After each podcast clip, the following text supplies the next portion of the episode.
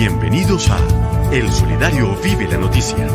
Aquí está el nuevo solidario con todo lo necesario para entender la información y todos los argumentos en voces de los expertos para reforzar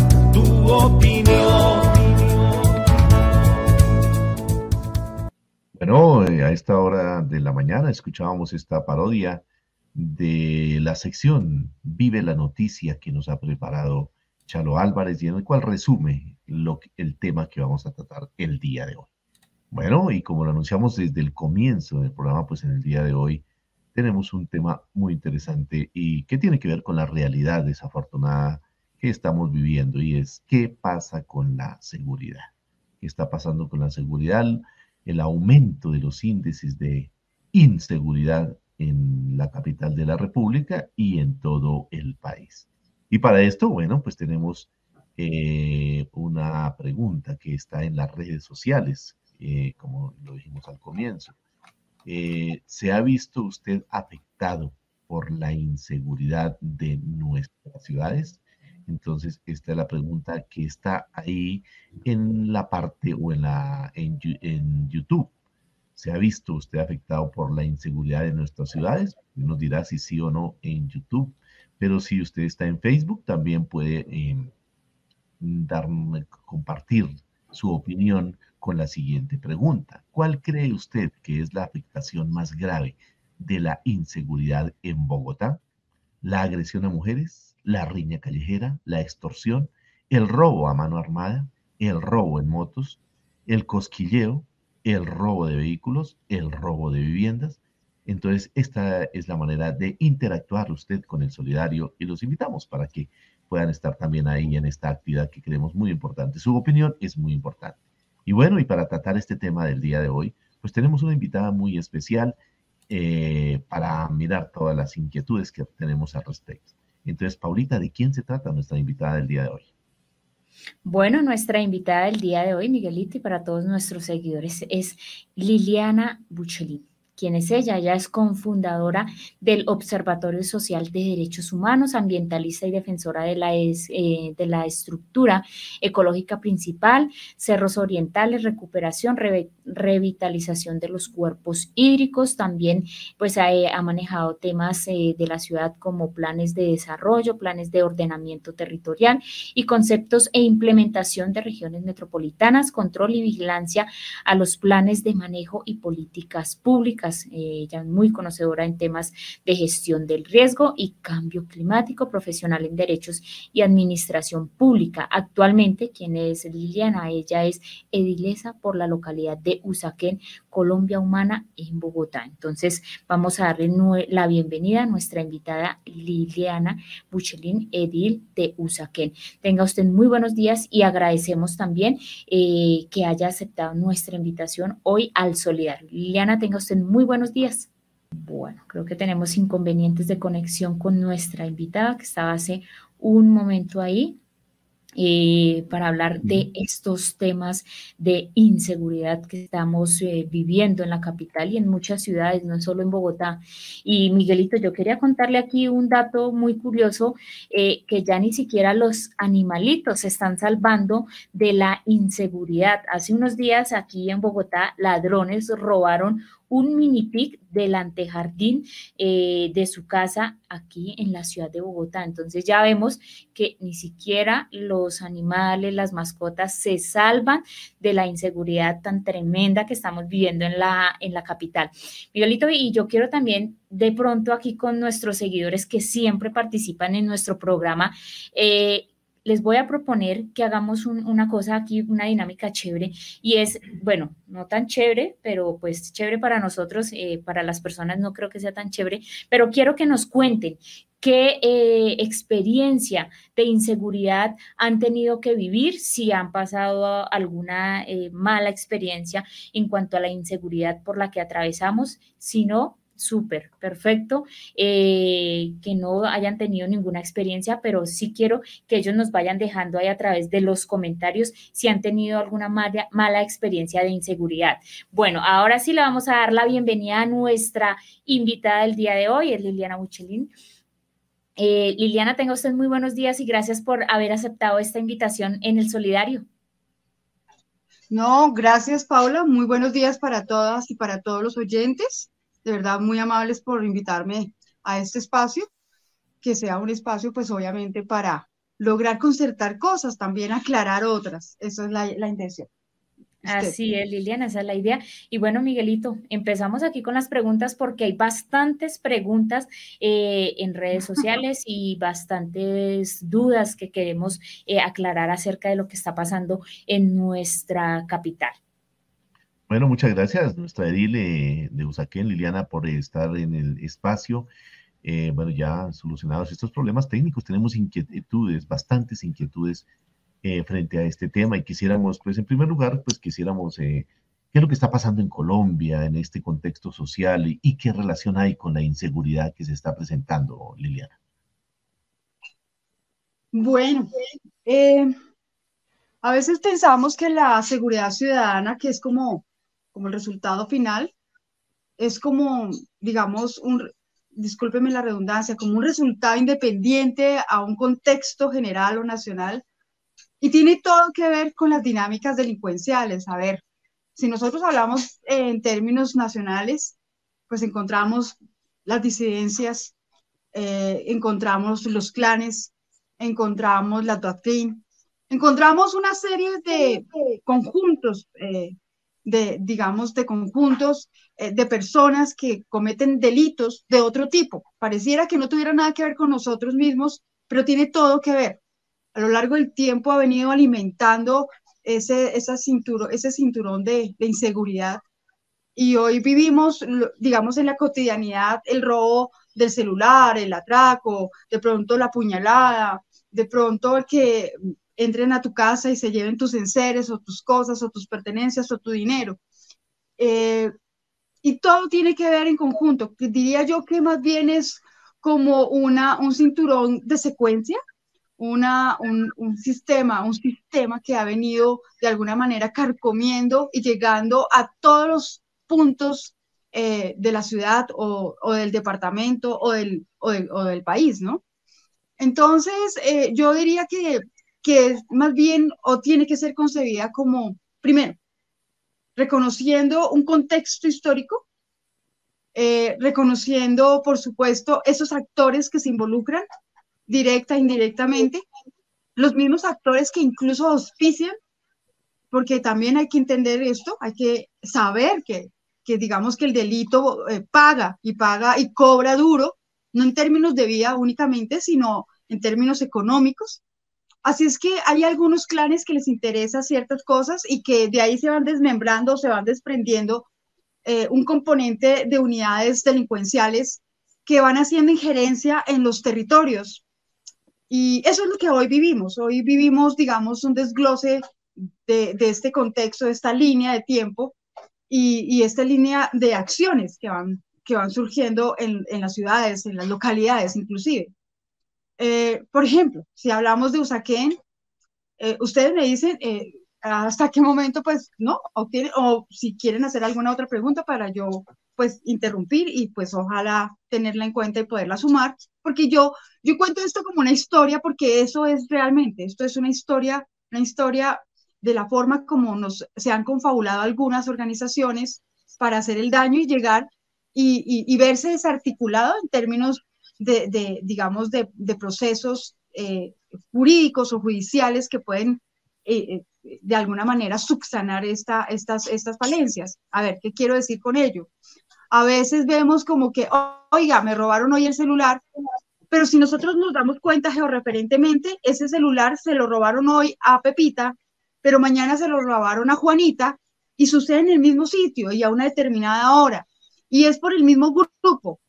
Y ese grupo se mueve fácilmente, casi que parecen ermitaños, hoy están aquí, mañana están allá, y que, digamos, en los mapas de calor logramos evidenciar por determinado tiempo, pero también notamos de que es fácil trasladarse de aquí a allá. A veces digamos que el aparato mm, judicial o jurídico no sirviera mucho, pero también hay que entender que esto es eh, incluso un mecanismo de carácter jurídico cuando, cuando tomamos eh, de pronto a la persona que ha eh, ingerido, pues ha hecho el delito, ha cometido el delito, y como que, oye, no hacemos lo que tenemos que hacer como policía o no hacemos lo que tenemos que hacer como, como, el, como la autoridad suprema frente a esto. De verdad, a veces no sé si es que no lo conocen, no sé si es que no están bien capacitados o tal vez más bien es que consecuentemente a, mis, a mi beneficio propio hago de cuenta que no. Y entonces cuando esa persona es llevada a la, a la cárcel y a, hacerle una serie de descargos, ¿sí? Hablo por, digamos, desde la, desde la jurisprudencia penal, eh, eh, pues hombre, esa persona no puede ser apresada porque es que no le dijeron nunca cuáles eran sus derechos y cuáles eran sus deberes y qué es lo que estaba pasando allí. Entonces, todo eso hace que el proceso se caiga. Y han desgastado al equipo humano que hace, digamos, la, la que imprime, lo que imprime a la ciudad, eh, pues esa, ese, ese mecanismo de seguridad ciudadana, de cómo yo me, venga, yo, yo lo protejo, venga, yo lo cuido, venga, yo llevo y traslado al delincuente y, pues lastimosamente se queda en el aire porque está a las dos horas afuera, porque sencillamente el proceso no se hizo como se tenía que hacer. Aquí hay mucha tela para cortar, muchísima, diría yo, con todo respeto, Miguel y Paula, eh, porque, porque de verdad que la seguridad, aparte de ser una percepción, es decir, yo por lo menos, Liliana Uccelli, digo, eh, me siento más insegura cuando voy en mi carro y tengo que lograr esquivar 50 mil huecos, ¿sí? 50 mil huecos. Así es que me siento insegura porque yo puedo ser una persona que en el momento que voy conduciendo eh, puedo generar un riesgo para, el, para mi otro compañero o, o, el vecino que va en otro vehículo. Y tengo que esquivar los huecos porque si no, pues voy a dañar mi carro o quizás de pronto voy a tener un accidente. Entonces, esto de percepción también es, digamos, como un amplio concepto. A ver, yo, yo diría que a veces lo usamos como, como una bandera para, para conseguir, eh, digamos, ciertos reconocimientos, ciertos, eh, ciertos reconocimientos en términos públicos. Eh, no voy a decir con eso que están las cosas muy bien. Yo quiero decirle que, por ejemplo, esta administración a la cual yo no pertenezco, yo soy edilesa de una localidad y soy Colombia Humana. Y, y, pues sí, claro, yo digo, ok, aquí hay un desglose de recursos impresionantes, importantísimos, Aquí, por ejemplo, en Usaquén invertimos 3.480 millones de pesos en un centro de monitoreo que está absolutamente desarticulado, que no tiene todo el requerimiento tecnológico que quisiéramos tener para poder de alguna manera eh, poder tocar a ese delincuente en, fragancia, es decir, en el momento, en el acto, ¿sí? Y poder llevarlo a, a donde debe llevarse y hacerle el descargo que corresponde y recuperar, ¿por qué no? Recuperar lo que ha hurtado, lo que ha quitado, lo que ha, sí, tomado propio.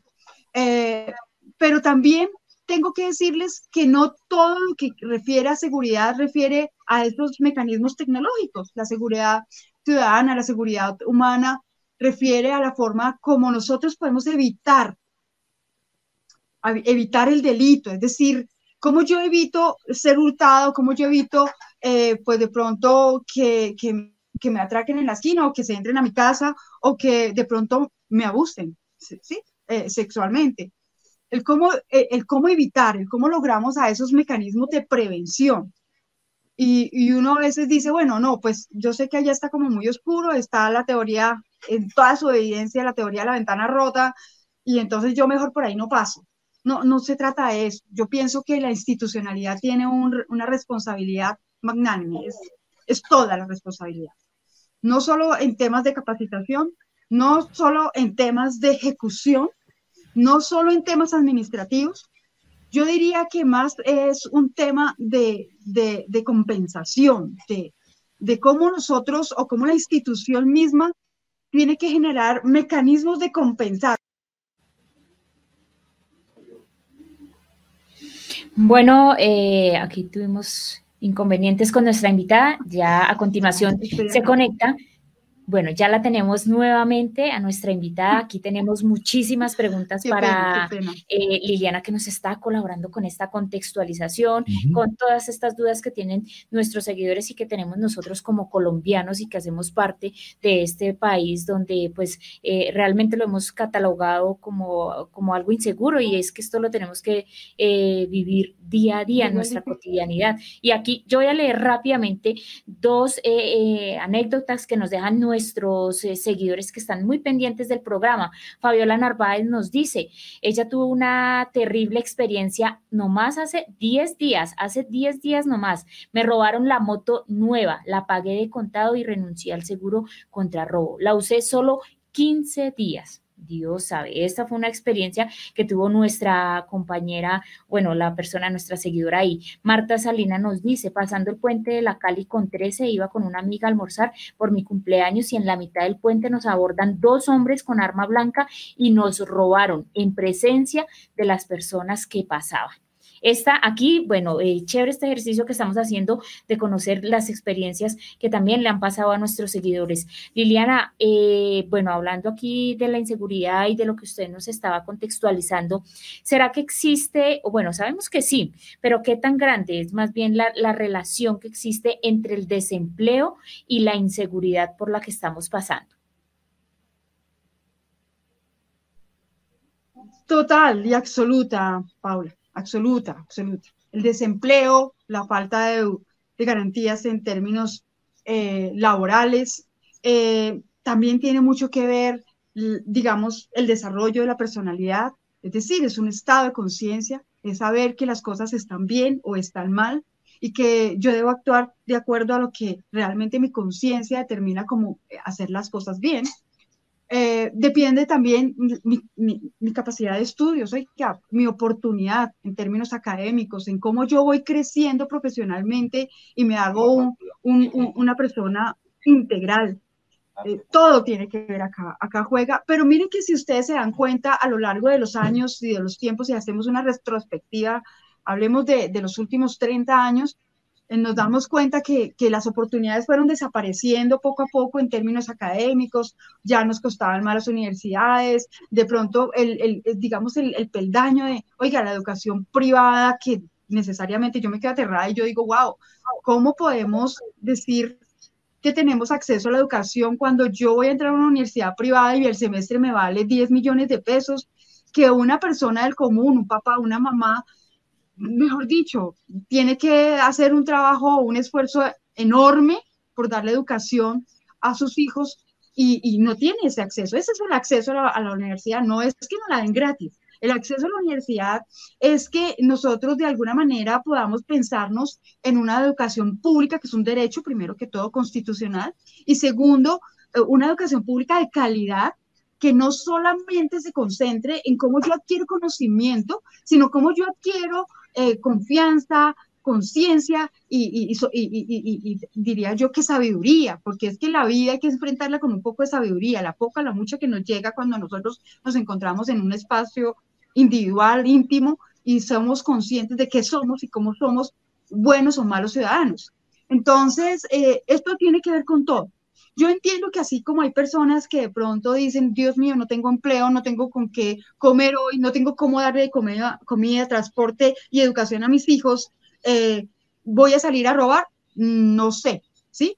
No sé, yo diría que no es una condición tan humana en esa, digamos, como, como tan, como tan arraigada a la persona, al ser humano, sino que más bien viene con e, esa identificación, oiga, esta persona está en estas condiciones, venga, yo la traigo para acá, venga, yo la, la, logro interceder, ¿sí? Y la logro de alguna manera atraer a que acá es fácil, venga, hagámoslo así, que es más fácil y es más sencillo. Y entonces es ahí donde vemos esos grupos delincuenciales que van alimentando ese cinturón de inseguridad y que como yo decía al inicio, es totalmente sistemático. Es casi como yo identifico en algunos momentos, por ejemplo, eh, esa niña que no se entiende, que está en un proceso de adolescencia y enfrenta ciertas situaciones muy personales, muy particulares de su crecimiento y logro intervenir en la relación que tiene con su madre o con su padre, ¿sí? ¿Y cómo la traigo para acá?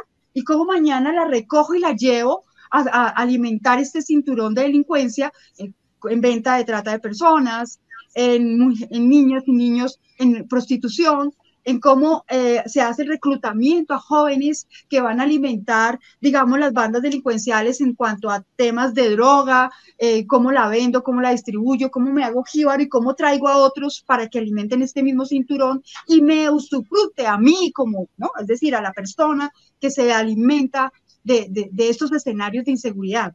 Mire que, que, es como yo lo, decía, a veces el tomar la decisión, el que yo tome de manera individual una decisión, oiga, no tengo con qué comer, voy a salir a robar, creo que eso no es algo que está necesariamente en el individuo, sino más bien son otros mecanismos los que se aprovechan de esa situación, de esa circunstancia, de esta condición y alimenta cadenas de, de, de, de delincuenciales que, que nos traen esta inseguridad que se percibe de una manera individual, como casi que desarticulada. Tiene todo de articulado. Créanme que tienen todo de articulado. Así es, Liliana. Bueno, y de acuerdo a, eh, a esto que estamos escuchando aquí, eh, Liliana, yo sí quisiera preguntarle, y aquí también ya hay preguntas a través de nuestras redes sociales. Eh, bueno, de acuerdo también a las experiencias, vamos a ver si coincidimos aquí con esto. Gloria Yolanda también ha tenido que sufrir experiencias como estas. Un día íbamos caminando por la calle 26 con mi amiga, nos abordaron dos personas con arma blanca, y nos robaron. De acuerdo a lo que también están, o la participación que tienen aquí nuestros seguidores, eh, Liliana, ¿en qué sectores cree usted de pronto que se han incrementado, se ha incrementado la inseguridad aquí en nuestra ciudad? ¿Será en el transporte público, en las calles, en las empresas, eh, estando nosotros en el papel de peatones? ¿En dónde se habrá incrementado esta inseguridad? ¿Cuál será el nivel más alto en, en estos factores, Liliana? Bueno, yo diría que ellos están tan organizados que entran a cualquier sector, Paula. A ver, ¿qué quiero decir con esto? Quiero decir, por ejemplo, que no hace mucho en el Transmilenio, eh, al joven que iba hablando por celular hace poco, eh, fácilmente, fácilmente dejan quieto a todo el mundo. Es, eh, por eso te digo que es tan organizado, tan sistemático. Entra una sola persona y le roba el celular. Y quieto ahí y cuando voy a reaccionar tratando como de evitar algo porque voy en compañía de otros dos compañeros, amigos míos, entonces pues claro, todos como que reaccionamos, eh, pero rápidamente llegó de la parte de atrás del, del Transmilenio y nos abordaron con un cuchillo que era mi brazo, era mi brazo. Entonces yo decía, wow, o sea, tremendo cuchillo, nada, todos nos quedamos quietos, ¿sí? El joven dijo, nada, déjelo ir. Y entonces está bien, es un súper un super teléfono, yo creo que, no sé, sobre el marco de un millón de pesos, que muy seguramente ellos lo venderán por cinco pesos, qué lamentable y qué triste es eso, ¿sí? que lo que te costó a ti trabajo y que de pronto hasta, hasta, pagando, todavía lo pagas, pues bueno, se vaya, pero es un celular. Eh, muy preocupante como también esa, como digo yo, esa manera de normalizar la acción de reacción. ¿Qué quiero decir con eso? A veces, a veces me atracan y como que mejor quédese quieta, no importa, que se pierda el celular, pero que quedémonos quietos. Claro, obvio, es peor el riesgo cuando yo de pronto genero un poquito de resistencia y sencillamente me cortan el rostro o me, o me matan, sencillamente, así de sencillo. O como lo que decía nuestra escucha, eh, radio escucha en este momento, me robaron la moto, no llevaba ni 15 días, hace menos de un mes a un familiar nuestro, le robaron su carro. Yo pregunto, oiga, ¿cuál es el mecanismo para... Ah, el mecanismo, la denuncia se pone. ¿Qué se va a encontrar? ¿Qué se va a encontrar? No se va a encontrar absolutamente nada, porque lo que yo digo es, o sea, pienso dentro de mi teoría es real. O sea, ese carro no se robó para llevárselo a cine los dos, o las dos personas o las tres personas que se robaron el vehículo. Eso tiene una cabeza y unos pies, ¿sí? En ese orden de ideas, claro que sí, ese carro que se robaron, esa moto que se robaron, la desvalijaron en algún punto específico donde es el, el centro de encuentro, ¿sí? Y allá la descuartizaron en dos segundos y ya están los repuestos en los mercados, ¿sí ven? Por eso decía yo que esto es una responsabilidad netamente institucional, de cómo nos correlacionamos y cómo cumplimos, cómo, se cómo se cumple desde la institucionalidad eh, la seguridad ciudadana. Es decir, oiga, a mí me roban, pero la institución no hace nada. ¿Y qué es no hacer nada? No hacer nada, pues se refiere precisamente a que no importa qué tan acertadas o desacertadas sean las estrategias que se implementen, ¿sí? Se tienen que implementar, se tienen que construir, se tienen que ejecutar, ¿sí? Porque si no, no vamos a dar respuesta nunca jamás a esto. Que la, la comunidad ya normalizó. Ah, mire, si la van a atracar a usted, ya, entregue el celular, entregue la cartera, entregue todo, ¿sí? Porque ya, ya nos, ya nos normalizaron el cerebro frente a eso. Ya no vemos más allá. No estamos haciendo algo que de pronto, oiga, esta persona que le robaron sus objetos, esta persona que le robaron el carro, esta persona que le robaron la moto, ¿sí? Eh, de pronto más bien, venga, traigámoslas acá y miremos qué podemos sacar de acá, cómo podemos construir una verdadera estrategia. Tal vez si empezamos con puntos de forma, modo, sí, lugar, sí, podríamos pensar en construir realmente un plan integral que nos permita abordar un tema social tan importante como la seguridad ciudadana, ¿sí? De verdad, aquí hay muchas cosas por hacer y no solamente refiere a cómo la institución responde frente a la seguridad ciudadana, sino que también tiene que tener un gran conciencia. Yo a veces, muchas veces digo, oiga, esa persona puso el denuncio, no, no lo puso. ¿Por qué no? No, porque no pasa nada. No importa que no pase nada. Esto tiene que arrojar un indicador que definitivamente por supuesto, nos permita construir un plan integral de manera que podamos atacar en las horas o más bien evitar en las horas que normalmente suceden. De pronto, muy seguramente ellos son muy veraces, muy, muy, muy eficaces. Eh, se cambiarán de sitio, moverán su, su, sitio o la ruta, la moverán de otra manera. Bueno, harán muchas cosas, muy seguramente. Pero si nosotros estamos a la vanguardia, ¿sí? a la vanguardia, nosotros podemos saber cómo va a atacar, cómo va a atacar el delincuente o la delincuencia que no es delincuencia común. Yo quiero que eso se quede como, como en la página que debemos pasar, ese cuentico de la delincuencia común. No, señor. Esto todo es sistemático. Esto todo alimenta y va a parar a una cabeza, no a unos pies, ni a unos brazos, ni a una cintura. Esto va y alimenta una cabeza. ¿A quién le interesa? ¿Sí? Es lo que nosotros tenemos que empezar a evidenciar para no normalizar lo que cotidianamente sucede y cuál es su mecanismo para adquirir un peso o dos pesos. Pensemos que si suceden alrededor de la ciudad o de la localidad 100 robos de celulares, pues están 100 robos, que por lo menos pongámosle un, un, valor, mil pesos, son 100 mil pesos que tienen en el bolsillo, ¿sí? Y además de eso, la forma como ellos se mueven en temas de distribución y comercialización de esos mismos productos que adquieren. Yo vi cuando le robaban una cadena a una señora y el delincuente, sin ningún problema, llegó a las cajas de, a las, a las casas de empeño, de, de comercialización de cosas de segunda, digámoslo así, o donde yo voy, dejo mi aparato y adquiero un recurso, y allá fue, y allá se lo compraron. Entonces, mire cómo es de importante esa misión institucional, cómo yo ejerzo el control y la vigilancia. ¿Qué está sucediendo acá? Porque no estamos aplicando ni estamos construyendo. ¿sí? Entonces se vuelve algo en términos de círculo vicioso y toda la comunidad pues vive en pánico porque, oiga, yo salgo a la esquina y me van a robar. ¿sí? Y claro, ahí ya no importa si me roban el celular o me roban mi cartera o me roban mi carro. Roba, no importa con tal de que no me roben mi vida, ¿sí? Y nosotros no podemos llegar a ese estado de conciencia donde definitivamente no nos importa sino única y exclusivamente la vida, sino que eh, eh, además de eso, pues se van sumando, digamos, como la normalización de todas estas acciones. Es lo que yo diría, Pablo, Paula y, Miguel. Así es. Eh, sí, yo creo que es una realidad desafortunadamente que hoy tenemos y que pues, hay que mirar las salidas que tenemos y, y, las cifras que usted decía. Eh, según la Corporación Excelencia en la Justicia, eh, cada hora se registran 18 hurtos de celulares. O sea, en una hora se roban 18 celulares. Bueno, es un promedio porque seguramente que puede ser mayor.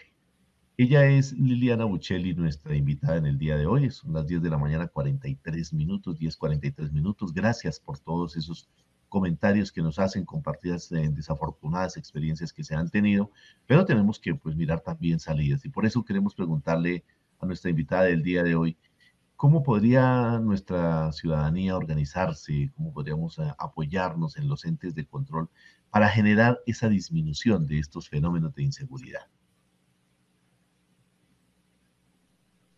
Bueno, yo considero que la seguridad, obviamente lo tenemos muy claro en términos, digamos, de ejecución, que, la seguridad de Liliana Buccelli como ciudadana depende del marco que establece el gobierno nacional.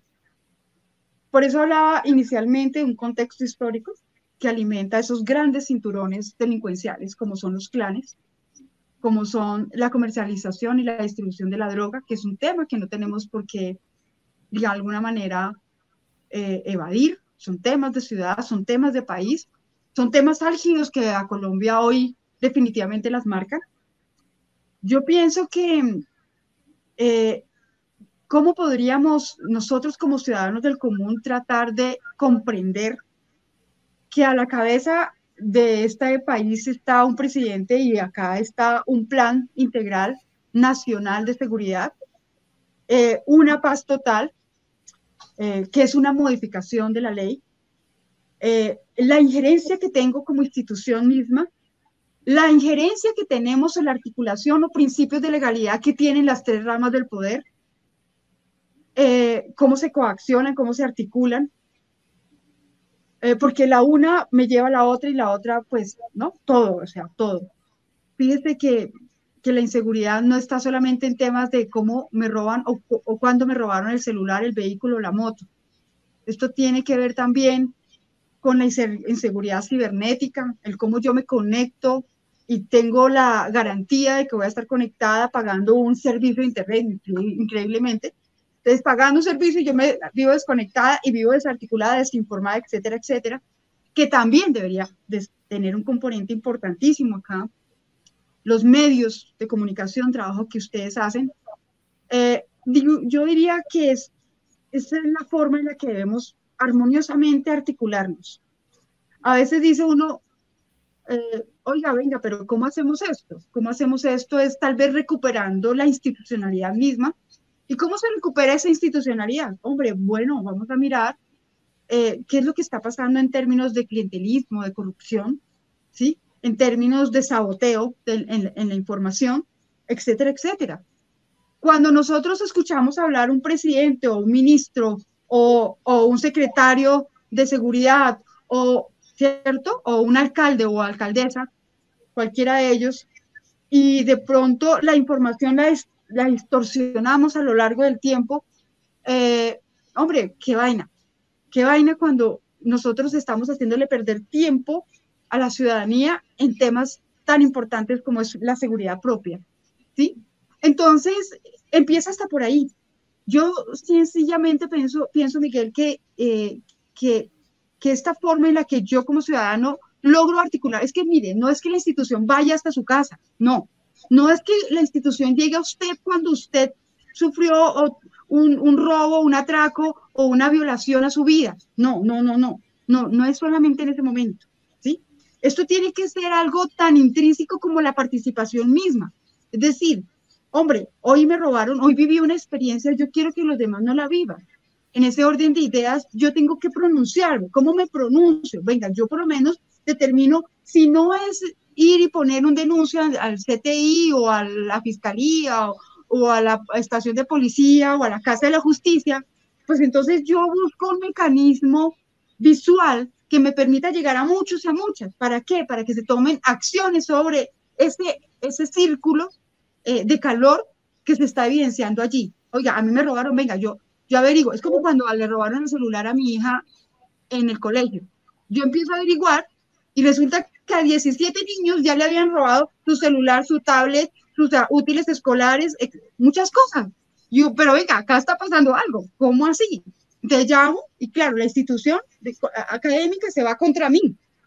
Se va contra mí porque estoy poniendo en evidencia una situación como esta. No siempre tiene que ser ese el efecto, ¿no? No que la no, no, es que, ¿qué es? mejor es que usted habla mucho. no, no es que hable mucho, es que está pasando algo y por favor, estamos formando niños y niñas, ¿sí? Si los estamos todavía tiempo para recuperar. Y eso es lo que se pretende acá.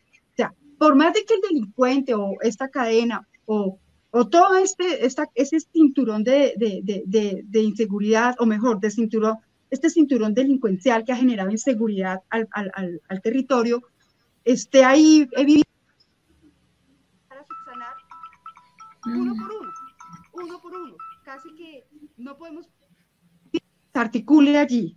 Ninguno puede articularse allí, porque eh, tenemos que atacar todos los frentes, tenemos que lograr entrar y conocer y, evidenciar y cuál sería esa manera en la que definitivamente podríamos erradicar, ¿sí? Erradicar ese sistema o esto, o esto que está sucediendo. Mire, aquí hay mucho, de verdad, hay muchísimo y yo llevo muchos años en este, digamos, en este trabajo, en este sector. Eh, y yo les puedo decir, mire, por ejemplo, acá, es que señor, usted está en alto riesgo y al señor de allá también y tenemos 10 en alto riesgo. Señor, por favor, por voluntad, firme acá y trasládese a otro lugar de la ciudad y nosotros le pagamos un VR. Mire, mire lo que, y eso también es inseguridad. Mire lo que sucede. Un, VR, un VR que no suma más de 36 millones de pesos. Usted tiene hoy su casa, no tiene que pagar impuestos, sus impuestos, perdón, pero no paga un arriendo, ya pagó su casa. Entonces, usted tiene que ser, o, o, lo desplazan, te va. Ok, usted es desplazado, usted va para allá, su casa queda acá, la demuelen y no construyeron nada. La institución no tuvo ninguna incidencia. Y en ese orden de ideas, ¿quiénes llegan a ocuparlo? Llegan a ocuparla delincuentes de esta misma, de este mismo cinturón, de esta misma cadena delincuencial.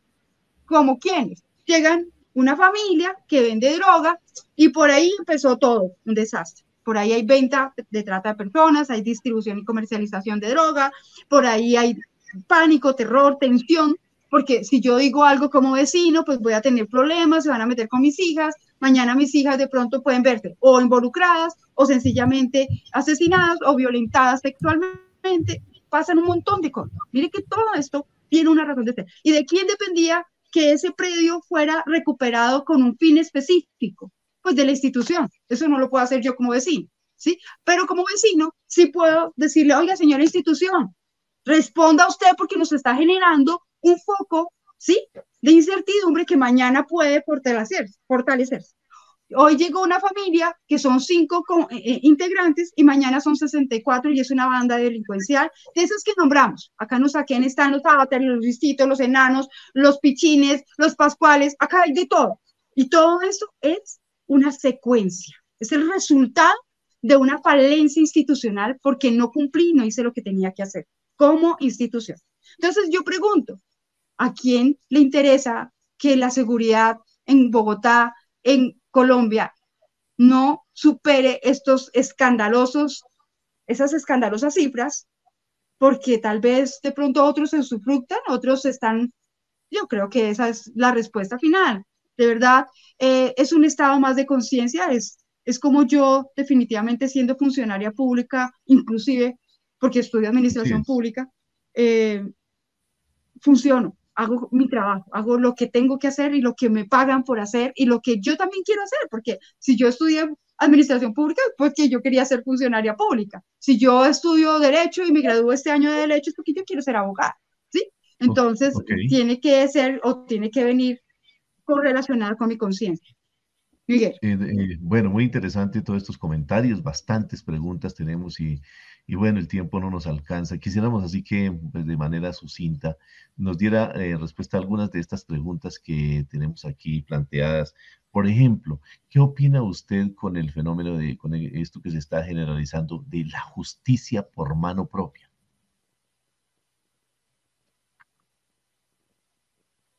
Perdón, perdón, Miguel, ¿me vuelves a repetir? ¿Se me entrecortó? Bueno, sí, eh, bueno, ante toda esta situación, pues vemos que la sociedad ha optado por, eh, eh, por, el tema de la justicia por mano propia. ¿Qué opina usted al respecto? Bueno, creo que vuelvo a mi punto inicial.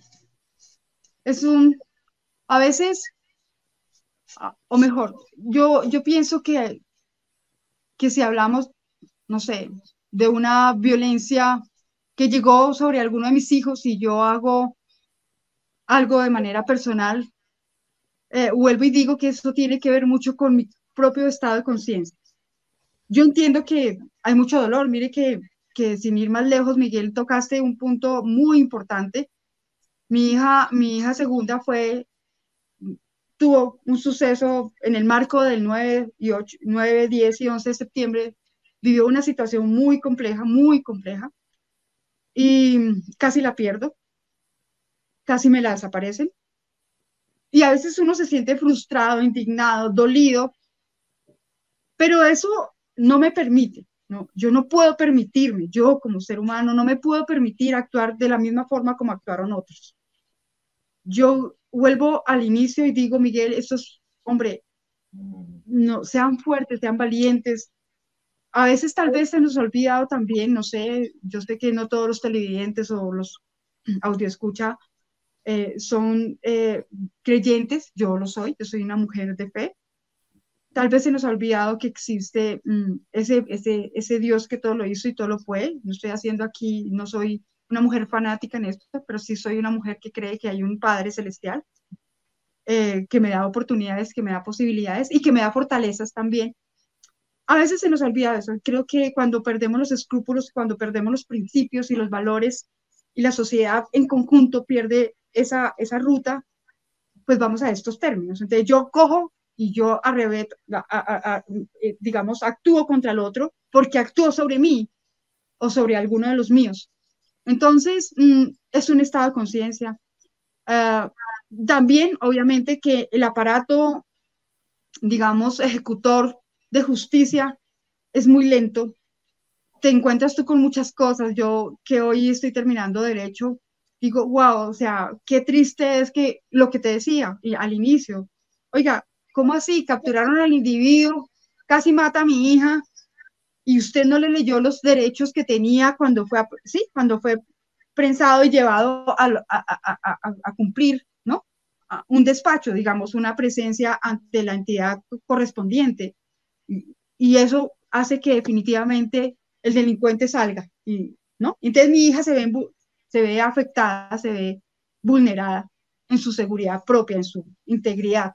Entonces uno dice, wow, mire que yo entiendo que a veces el, el, el aparato mismo como que genera frustraciones, como que genera indignación, como que genera dolor, rabia, y pues nada, como los demás no van a hacer, pues yo también hago. Pero, pero sí hay que como yo creo que aquí hay que ver algo muy particular y puntual. Es decir, no es lo mismo la forma como actúa Liliana Uccelli a cómo actúa Miguel o cómo actúa Paula o cómo actúa Manuel, etcétera, etcétera. No es lo mismo. Eh, no es lo mismo. Siempre tenemos que pensar, oiga, venga, si yo hago esta acción, ¿qué consecuencias puedo generar? Lo que yo decía con respecto al hueco que tengo que esquivar y de pronto le puedo generar inestabilidad al conductor del otro vehículo y lo puedo hacer estrellar y de pronto, oh, por Dios, ¿sí? O, cuando voy a dar una vuelta y hay 20 carros estacionados, pero cuando yo me choco, ahí sí desaparecen todos los carros, los 20 carros que estaban estacionados que me, generaron el problema a mí. Es, es, como todas esas cosas. Mire que esto es una cuestión de, de conciencia todo el tiempo, de, venga, yo me voy a parar acá y yo tengo que saber quiénes están alrededor y cómo no los puedo afectar o no los puedo dañar, ¿sí? Y que por más de que me pasara a mí, eh, hombre, claro, yo puedo de pronto gritar, de pronto puedo eh, llorar, de pronto puedo hacer muchas cosas, yo lo hice, ¿sí? Pero eh, cuando vi a mi hija en esas condiciones, pero yo digo, Miguel y Paula, a veces, hombre, el tomar la acción por mi propia mano, ¿sí? Pues bueno, ya es algo que yo tengo que definitivamente apelar a mis principios, a mi, a mi condición de fortaleza, templanza para afrontar y enfrentar las cosas que están sucediendo. ¿sí? Y buscar con calma y con tranquilidad un poco ese, esa cadena de responsabilidad. Yo, ya, con su responsabilidad, con su propia responsabilidad, con su propio compromiso, con su propia misionalidad. Entonces, pues yo no, ahí lo cambio todo, ahí lo, lo cambio todo. Yo pues sencillamente tendría que decirle a los ciudadanos y ciudadanas que pensemos en eso. Bueno, nos quedan como varias preguntitas, pero el tiempo se nos acaba. En un minutico eh, quisiera, doctora Liliana, eh, esta pregunta que es, pues, eh, un poco, digamos, genera conflicto, ¿no? La posición de, Petro, pero también lo que hace Bukele en El Salvador. Entonces, ante esta crisis de, de la situación en Bogotá, ¿usted estaría de acuerdo con lo que hace Bukele en El Salvador frente a a los delitos y a quienes lo cometen. A ver, ¿me escuchó Liliana? Bueno, yo pertenezco a un gobierno, sí señor, sí, Hablé, habló de Bukele, el presidente de Salvador, y habló obviamente del presidente Gustavo Pérez. Eh, sí, importante, dame un segundo, por favor. No, no yo. Ok. Ya. Eh, hablo de esto. Ya, a ver. Obviamente soy, digamos, soy de la línea de, de Colombia Humana. El presidente es Gustavo Petro. Eh, y el trabajo que él hizo incluso desde Bogotá Humana, cómo se recupera a cada uno de esos individuos factores independientes de cada sector. A ver, si hablamos del drogadicto o si hablamos del, del delincuente, entre comillas, común, del joven que pertenece a la pandilla, del, que, del habitante de la calle, y así, un sinnúmero de actores que se van articulando y que hacen de esto una teoría de la ventana rota. Este es el conjunto ideal para la ventana rota. Y cómo yo logro llegar a esa persona que es débil en, sus, en su voluntad y lo hago drogadicto, eh, lo hago dependiente, entonces está para mi usufructo. Yo creo que hay que determinar esos actores muy claros porque es lo que verdaderamente él está manifestando. A ver, no se trata de darle aquí dinero a todo delincuente, no. Se trata de decir que cada actor dentro de esta teoría de ventana rota tiene que jugar un papel importantísimo de cómo me reivindico socialmente. Y para yo reivindicarme socialmente tengo que fortalecerlo. Si el problema suyo es de educación, mire que muchas veces encontramos dentro de la cadena de drogadicción o de drogadictos, encontramos a grandes matemáticos, grandes físicos, químicos, etcétera.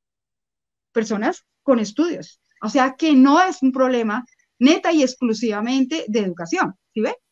Tiene que ver con voluntad tiene que ver con salud.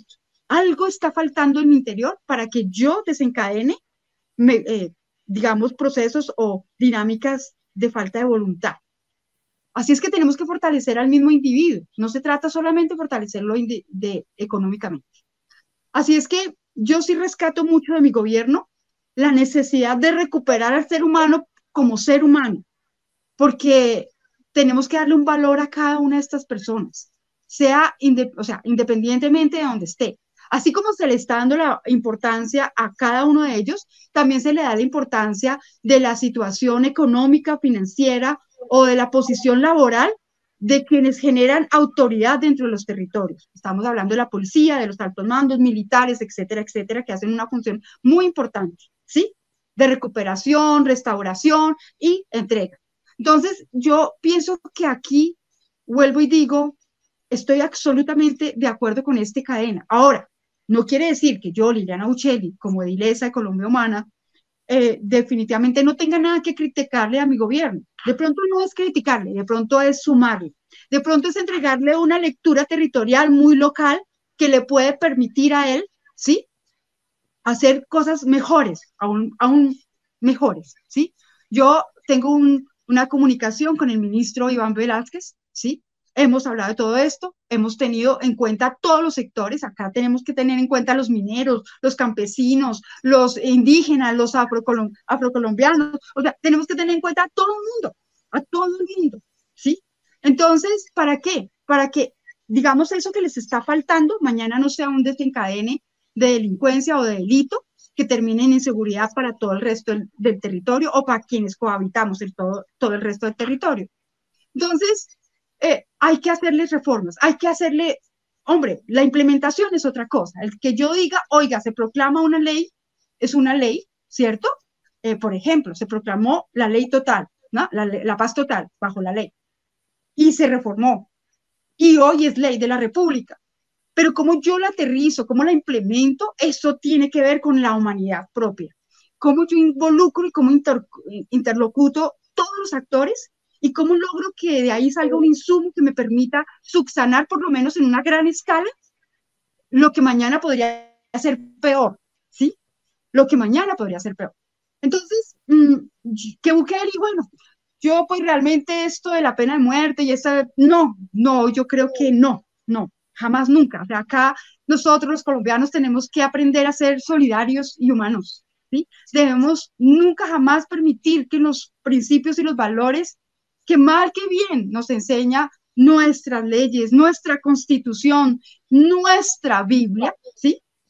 Se vayan al fango y sencillamente no tenerlos en cuenta. Yo creo que, que no, y podría estar diciendo mañana, Dios mío, ¿cómo es posible que estas personas existan? Pero estas personas existan, tal vez existen porque ayer la institución y quienes tenían que hacer el trabajo no hicieron el trabajo. Así de sencillo, ¿sí? No hicieron el trabajo. Entonces las cosas incrementan, las cosas se ven a un volumen mayor y generamos resistencia a un gobierno que quiera hacer diferente las cosas y un cambio que tiene que venir a Colombia, ¿sí? Así es que esa es como mi posición muy clara y por supuesto que desde el territorio mismo estoy dispuesta a implementar lo que haya que implementar en aras de que lo he venido haciendo. Yo soy, yo, yo soy cofundadora del Observatorio Social de Derechos Humanos desde hace muchos años y de verdad tengo una lectura territorial local muy grande, incluso bogotana, del distrito, del nivel distrital. No soy la más dura de pero he tratado de irme afianzando, afianzando en conocimiento y en herramientas que me permitan hacer de mi labor, no solamente esto de llegar a ser edil, porque quiero ser edil, no, sino de hacer un, papel muy importante en términos de servicio y en términos de pedagogía y en términos de competencia, ¿sí? Porque nosotros, cada localidad tiene que aprender a ser competente en cada uno de los sectores o las necesidades que refiere el mismo. Eso es lo que tengo por decir, Miguel. Bueno, Liliana, muchísimas gracias eh, por este contexto, eh, por los aportes que nos ha brindado el día de hoy. Y yo sí quisiera, Liliana, que nos despidiéramos con ese mensaje final para todos nuestros maestros, para sus familias, para todos los seguidores de nuestras diferentes redes sociales. Y yo lo diría aquí también, un mensaje final para todos los colombianos que a veces eh, vivimos como en esa angustia, en esa zozobra de, ya lo decíamos durante toda la charla, ¿no? Si salgo, si no salgo, si me van a atacar, si no, si me van a robar, sino que, que han sido también como víctimas de, la inseguridad que vivimos en nuestro país. Entonces, eh, ese mensaje final, Liliana, para todos nuestros colombianos. Bueno, pues este mensaje final, eh, Paula, muchas gracias por este espacio. Primeramente, gracias a ustedes, a cada uno de ustedes, Miguel, Paula. Eh, y bueno, y esta que fue la que me trajo acá. Eh, por supuesto, ¿qué mensaje hay? Más de decir, hombre, acá hay que trabajar todos y todas. Todos tenemos una parte de responsabilidad. Eh, nosotros no podemos determinar que hayan cambios si no hacemos parte de esos cambios y si nosotros mismos tampoco cambiamos nuestra forma de ver las cosas o hacer las cosas, inclusive. Cada uno de nosotros no tenemos solamente que hacernos un, un, examen al final del día, por lo menos yo lo hago, al final del día, oiga, venga, ¿qué hice bien? Oiga, venga, discutí con mi esposo, venga, yo tengo que revisar estas cosas. Mire que tenemos que hacer una, una evaluación general en el momento que yo me traslado a mi trabajo, mi estudio, etcétera, etcétera. Y qué parte tan importante cumplí yo en esa sociedad en términos eh, precisamente eh, de, de, responsabilidad, de compromiso. Qué tan buen ciudadano soy cuando abordo un carro eh, que de pronto no tiene, eh, pero que me va a cobrar menos, ¿no? No tiene, o tiene pico y placa, y me va, pero me va a cobrar menos y está haciendo y está infringiendo unos principios de ciudad importantísimos. O cómo yo abordo de pronto o cómo llego a ciertos espacios donde definitivamente me van a cobrar más económico, pero, pero bueno, me van a cobrar más económico. Eso es bueno para mí, para mí es bueno eso, pero no es tan legal. Eh, oiga, esos son estados de conciencia es un mensaje para todas y para todos. Yo realmente espero que aprendamos a ser mejores ciudadanos. El buen ciudadano no es el que va a vota por un color político. El buen ciudadano es el que cada día definitivamente determina que hay unos elementos que entregarle a la ciudad y a la sociedad, ¿sí? En cómo yo actúo y cómo yo determino mis decisiones con base en principios y en valores, ¿sí? El cómo yo me correlaciono sin aras de aunque vaya tarde, yo no puedo insultar al, conductor porque se le hizo un trancón, porque no es culpa de él. ¿sí? Eh, todas son, cosas de un estado personal, individual, de, ser humano, ¿sí? De, cómo yo hago mejor mis cosas sin que necesariamente implique arriesgar a otros o poner en, mal a otros, ¿sí? A veces eso hacemos también, abordamos un bus y porque llevamos tarde, entonces queremos insultarlo porque se hizo el trancón y aparte de todo culpamos o, relegamos eh, la culpabilidad o la responsabilidad, cuando la responsabilidad es propia, ¿sí? El cómo hacemos nuestra denuncia y si no es por el canal que me ofrece menos garantía, pues hagámoslo por uno que para mí sea muy importante, sea eh, valioso, me dé seguridad, tranquilidad y garantías. Eh, yo de verdad eh, pienso que este es un país que tenemos que componer todos y todas, que estamos agotados y cansados con años y años de silencio y ahora que viene un gobierno donde abre las puertas y dice, oiga, venga para acá, vamos a, construir todos y todas, eh, también se cierren las puertas y lo que haga es cambiarse la información o determinarse de otra manera cuando es tan clara como, como, la, como el agua. Eh, eso es como lo que yo invitaría a mi país, que soy colombiana, yo puedo ser muy bogotana, pero soy colombiana, y se hizo un trabajo en términos territoriales. Personalmente viajé a 192 municipios y 17 ciudades, y este es un, esto, es un, esto es un tema de todo el país, créanme lo que sí, eh, de todo el país. Y acá vivimos divino, Bogotá, en medio de todo, vivimos divino. Hay otros municipios donde se ven cosas realmente desastrosas. Todo, mejor dicho, desastrosas, esa es la verdad. Y vivimos bien, para ser honestos, vivimos bien. No quiere decir con eso que vamos a normalizarla, no señor, vamos a trabajar, vamos a mirar, ¿sí? Tenemos que construir, tenemos que, y esos insumos que tenemos, llevémoslos a donde hay, hay, que llevarlos para que haya una lectura general, integral, ¿sí? Y pues démosle la responsabilidad a la institución como es debido, ¿sí? Así es que yo creo que menos crítica y más trabajo. Así es, eh, Liliana, usted acaba de decir algo muy clave. Menos crítica, más trabajo, en todos los contextos no solo en este tema, sino en todos los contextos que como seres humanos nosotros vivimos en nuestra cotidianidad. Liliana, muchísimas gracias por estos aportes, muchísimas gracias eh, por habernos despejado muchísimas dudas, tanto nuestros seguidores aquí también de nuestro programa. Eh, las puertas del Solidario siempre estarán abiertas para cuando quiera venir también a acompañarnos con otros temas. Aquí, bienvenida a la Casa Cotraeco. Gracias, Paula. Gracias, Miguel. De verdad, muy amables por haberme brindado este espacio.